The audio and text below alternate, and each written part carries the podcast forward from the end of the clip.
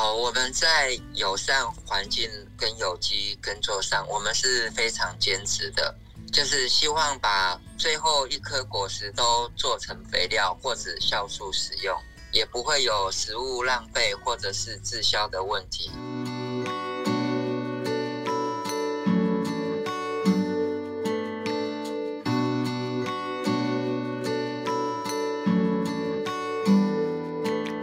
收听合作社官方 Podcast 节目《生活财 Small Talk》，我是这次的主持人叶立翔，也是主妇联盟生活消费合作社产品部的课长。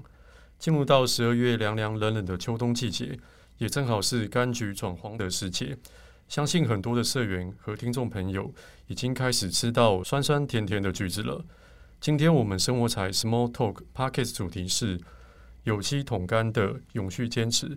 我们特别邀请到生产者张家龙张大哥来跟我们聊一聊，一般认为桶干比较难坚持有机的原因，以及如何开始、如何克服，以及从西施的角度出发，桶干要如何做到全食物利用呢？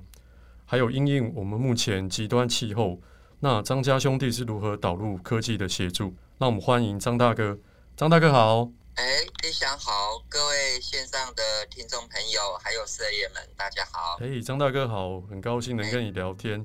那因为我们知道目前天气已经开始转凉了，所以果园应该现在也比较忙碌。那张大哥经营的那个多多龙有机农场，其实名字非常特别，也非常童趣好记。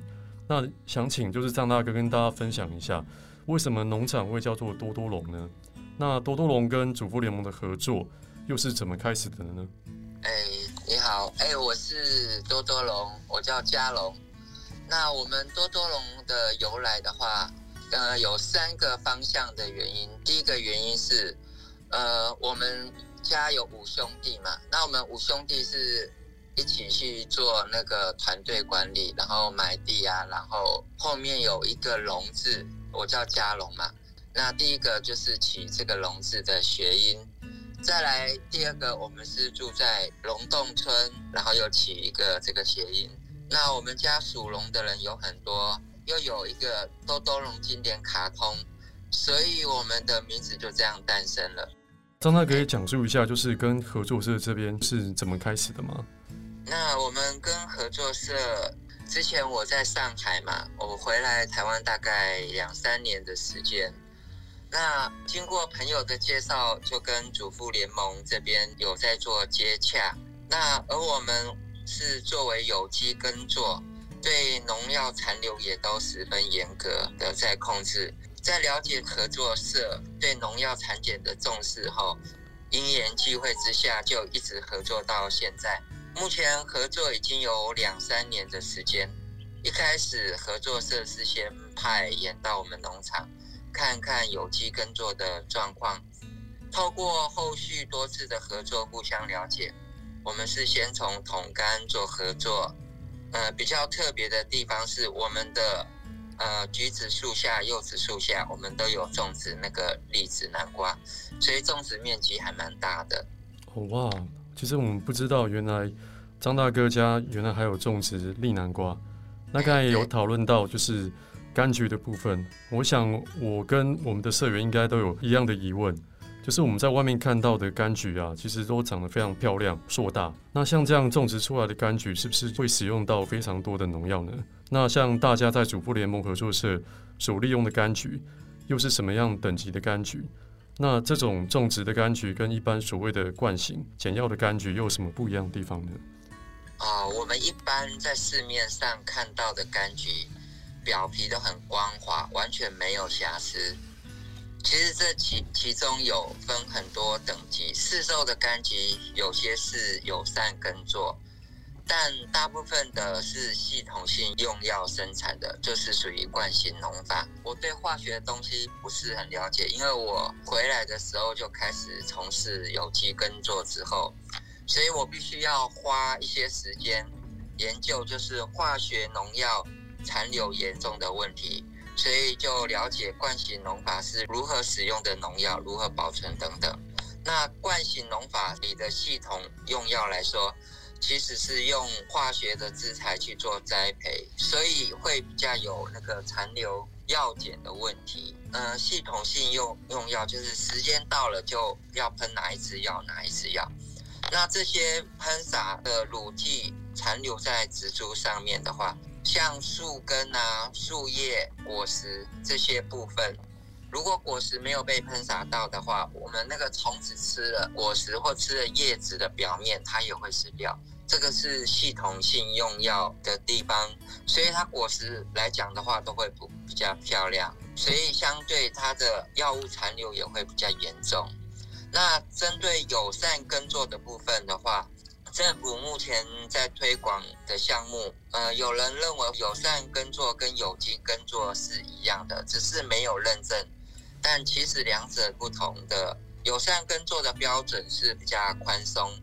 他们可以使用化学杀虫剂等，只是在采收前一两个月的期间内不能使用化学农药，在采收期间确保安全。这其实是一种简要的做法。那要符合有机耕作，必须经过很多的验证，像慈心有机验证公司、中兴大学验证单位等，他们每年都会不定时来我们的果园抽检农产品。把水果、土壤、叶子、枝条等拿回去做检验，它经过三百五十几项的化学检验中，残留的量都必须要是零检出，不能够有任何残留。它的那个检验是非常严格的，就这样子。哇，那这样听起来，真的有机种植的方式，或是用有机资材的栽种，其实相当的困难。那这条道路其实比我们想象中的要艰辛的许多。那不晓得张大哥，呃，是因为哪些的原因或因缘际会下，才会决决定朝向有机种植的这条路发展呢？那能让你继续坚持下去的动力是什么？那多度龙有机农场可以说是西湖乡有机耕作的先锋者，一直在西湖乡发挥着一定程度的影响力。不知道西湖乡的农友对于有机种植的这种方式又有什么想法呢？可以请张大哥跟我们分享一下吗？那我们现在在整个台湾的有机耕作占比的面积比例大概是二点五趴。那早年，呃，在民国一百年的时候，我们开始做有机耕作的时候，那个时候只有呃不到一趴。那经过这几年政府的推广，我们才提升到二二点五趴。所以说，有机认证耕作的还是在市面上还真的是蛮少数的。那龙顿村西湖乡的话，我们是属于有机示范园区。我们发现，其实有机耕作对农民来讲真的是比较好的。那对消费者来说的话，食用惯行农法种植出来的作物，对他们直接的影响不大。但是对我们农友来讲的话，影响都相对都会比较严重。我这边也跟社员分享有几个案例。那以前我们有一个农友，他是用惯行农农法的，他就在喷洒除草剂的时候，因为身上背着药虫，结果不小心喷到背后，它导致整个背后皮肤都烂掉。还有一家，他们家是种那个水梨的三兄弟，那一个兄弟接着一个兄弟使用惯性农法传承下去。结果最后他们没有注意到防护，所以最后三兄弟最后到六十几岁的时候，都是因为肝不好而离开人间。所以农药对农夫来说，其对环境的杀伤力都非常的大。这也是我们这一辈年轻人希望透过有机的耕作，让生态平衡，而且环境有很好的保护。在我们做有机的这十几年，发现其实病虫害没有想象中严重，并不像做惯行农法农友说，哎，做有机的话没办法生存。我们的果树长得也是果子也是一样多，因为有机这几年下来的话，已经达到生态平衡，像土壤啊，还有一些有益的。草领虫等啊，在自然界中，它们都会互相克制，生态环境就会慢慢变好，然后病虫害就会降低。所以这个也是物理防治跟呃，就是我们的生态的话，像螳螂啊、草领虫等，这些都是一些比较好的昆虫。如果你用农药杀虫剂的话，这些益虫都会被除掉。但因为我们是草生栽培，其实长出有一些野花，会提供像草领虫在幼虫时会吃些花的花蜜。等它们到成虫之后，就会吃一些有害的虫，像是花蓟嘛，一些红蜘蛛等一些有害的虫。那如此一来，对生态的环境也会比较好。而且有机耕作还是有一些天然的资材可以使用的，譬如说用天然的矿物油提炼出来的资材，可以让害虫自息而死，不是像杀虫剂用农药毒的方式。而这种天然的资材对人体完全无害，有可能就是四个小时之后，它的药效就过了。所以说，我们一般有机的资材，它的药效时间很短，四个小时，而且对人体是无害的。那如果像惯型农法使用像类似陶瓷松啊，一些有松字辈的这种乳剂，虽然它能有效的杀死虫子。让虫子吃到叶子之后死掉，但是因为农药分解的速度比较慢，要三个月以上才有办法分解掉，可能会在残留在果实中。这也为什么政府开始禁止使用一些很毒的农药的原因。另外，我们比较特殊的做法的话，就是会将比较丑的果实采下来做酵素，再反馈给植物喷洒在叶面上。呃，我们上次我听那个嘉义大学教授李明雄教授上课时候，他说上酵素就是我们做的酵素加食用的醋，就是把它的那个 pH 值本来由四调整到三，再喷洒在叶面上，可以达到很好补充钙质的效果。嗯、呃，所以说有些有机资材，如果你会用也够勤奋的话，还是不错的。哦，原来如此。那刚刚张大哥有提到说，其实不一定要使用很毒的农药才能确保果实的成长。那我们使用有机的资材也是很好的利用方式。那其实主妇联盟合作社跟每一位生产者也有一致的想法。那另外关于推动全食物利用跟其实爱物都已经落实到我们的生活之中。那接下来也想跟张大哥请教一个问题，就是关于多多的农场在重视环境永续的想法下。要如何做到全食物利用呢？哦，我们在友善环境跟有机耕作上，我们是非常坚持的，就是希望把最后一颗果实都做成肥料或者酵素使用，也希望全食物利用，也不会有食物浪费或者是滞销的问题。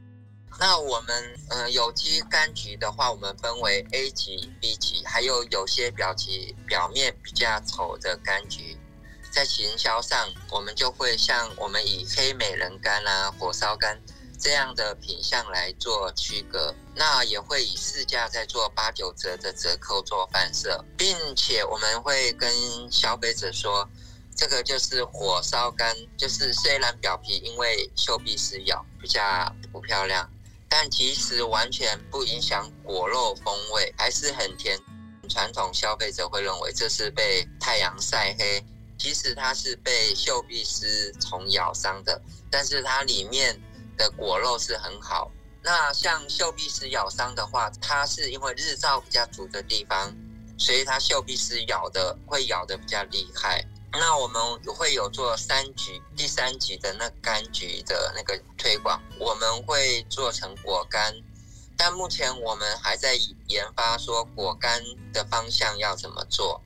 那第四个，我们会把我们动手制成那个果汁，就是在十八度 C 的冷冻果汁。如果消费者来我们农场，果汁会来招待客人或者推广他们购买。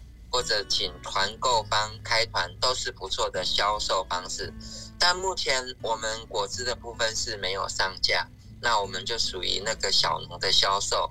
那最后最低等级的柑橘则会做成酵素，把果皮还有用有机的果糖水混合倒入两吨大小的桶子里泡制半年，因为它是一个封闭空间，不好的菌在发酵的过程中会死掉，所以好的菌会留在桶子里面，发酵成天然的酵素。如果要研究更透彻，我们会另外加像 EN 菌啊，产生天然的菌，再喷洒在药面上。在这里也推荐给其他做有机耕作或者想要做友善耕作的农友，如果你不要浪费的话，其实这个也是一个很好的做法。其实我们知道啊，一般农场或生产者在经营运作上，很多都是使用代代相传的想法或做法。但前面我们跟张大哥这样聊下来，其实知道张大哥对于就是农场管理上，其实是相当的求新求变的。那我们近年气候的异常，在面临全球化的气候变迁、温度攀升等等的影响，其实农业的生态也一直不断遭受到挑战。那农友们是如何尝试寻求更好的方式以及应对的方式，我们也想了解。那在这个挑战下，张大哥你们又是如何去调试和转变呢？另外就是寻求科技的帮助，也是另外一种崭新的尝试。那多多龙有机农场运用哪些科技的力量来补足农场的需求呢？啊、好，我们多多龙有机农场的话，那在今年的种植面积已经达到八点多公顷，包括有机验证的部分的话有六公顷，所以腹地是蛮大的。我们也不可能花太多的。人力跟水资源的管理上，所以这几年我们开始使用了智慧农业的运作。从事农业工作的话，像太阳啊、土壤啊、水，这三个是最重要的资源。我们这边最得天独厚的地方就是我们有呃山泉水，像去年的时候干旱很严重。但是我们山泉水都没有断过。以前古老的方法是利用水圳把水挡起来，但现在有了智慧农业，加强了灌溉系统。我们现在是用手机就能监测这些资料，可以知道什么时候要喷水。我们还有做云端的雨铺满，可以监测天气、湿度、干度。目前园区也做了气象站，在这些智慧科技的帮助下。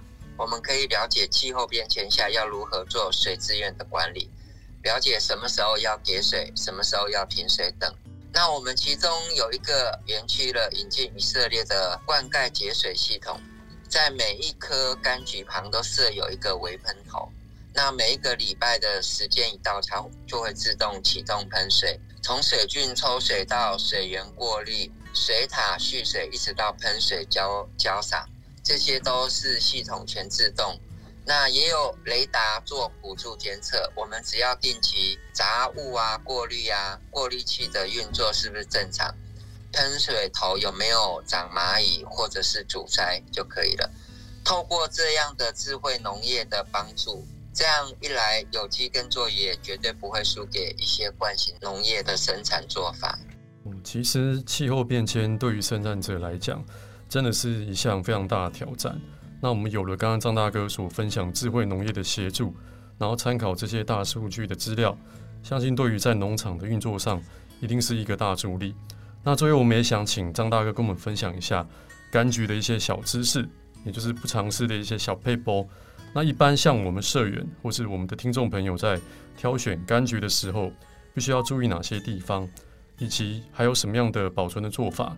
可以让我们吃到最新鲜好吃的柑橘呢？那我们刚才有谈到，就是有机农业的话是不可以用腐蕨，就是防腐剂。防腐剂的话，在很多水果上面，它为了保存滞销的问题，它就会用腐蕨。那我们有机农业的话是不能用腐蕨，所以说我们的保存方法就是说套袋，然后直接冷藏，我们就只有这样的方法。那我们最好的使用方法就是说，采收下来，然后第二天直接到卖场，然后让消费者当日买回，然后及时食用。但是以柑橘来说，我们采收会会用那个洗果机稍微跑一下，然后用真空袋包装冷藏。那我们的保存方法就是这样子。那有机的话，它有很多资材不能用，像有些他们会用。呃，像化肥四十三号增甜剂啊，所以我们的水果不像坊间卖的水果，就是很像甜到就没有柑橘类的味道。那以口感来讲的话，呃，如果你用药用的太多的话，它会缺少那种天然的微量元素，反而你吃起来的那个水果，它没有残留像有机水果那种天然的风味。所以说，有机的水果它有很多原味的果酸，而且补价不会像有那种干米啊、没有水分啊或甜不甜度不够的问题，因为它比较天然。我们柑橘在送到税员手上之前的话，其实我们是已经经过一层一层的选果的流程，先把比较不好的淘汰掉，但可能还会有一些漏网之鱼。那社员在挑选这些水果的时候，第一个，如果它的颜色跟其他颜色颜色不一样，它是橘红色，然后有一个小点点的话。那有可能是被果蝇叮的，那这种橘子的话，一定不要挑选。那因为我们是做有机农法，难免会有一两颗会有这样子被果蝇叮的柑橘。呃，再来的话，如果它有严重的烧伤，烧伤跟火烧干又不一样。烧伤的话，它就是被采收的部分那个皮会很厚，所以这个部分的话，可能就没有那么好。所以说，这个在挑选的话都要注意。大部分要了解的话，就是这些状况这样子。好，今天非常谢谢张大哥非常精彩的分享，那也完成我们今天台北苗栗的手机连线。那很感谢张大哥在忙碌之余，还跟我们分享那么多有关桶柑的知识，也让我们的社员跟听众朋友对于桶柑有进一步的认识跟了解。生活才 Small Talk，我是立翔，我们下次见。好，谢谢张大哥。好，谢谢，拜拜。你知道吗？若以面积来说，我们身体最大的器官是皮肤。但你知道制作衣服、寝具的原料棉花，在传统种植的过程中，需要喷洒大量的杀虫剂。在我们追求颜色多变、设计时尚的服饰背后，常常不自觉接触到过多的化学染剂。主妇联盟生活消费合作社推出了有机棉系列的相关产品，就是为了要唤起大众对选择衣服安全的重视，符合计划性消费。社员有需求，我们才有供应。在准备二零二二年的前夕，有今年寝具自十二月十三日起开始预购。本次准备了湖水绿、温馨粉色系列的寝具，欢迎您来挑选最安心的生活必需品。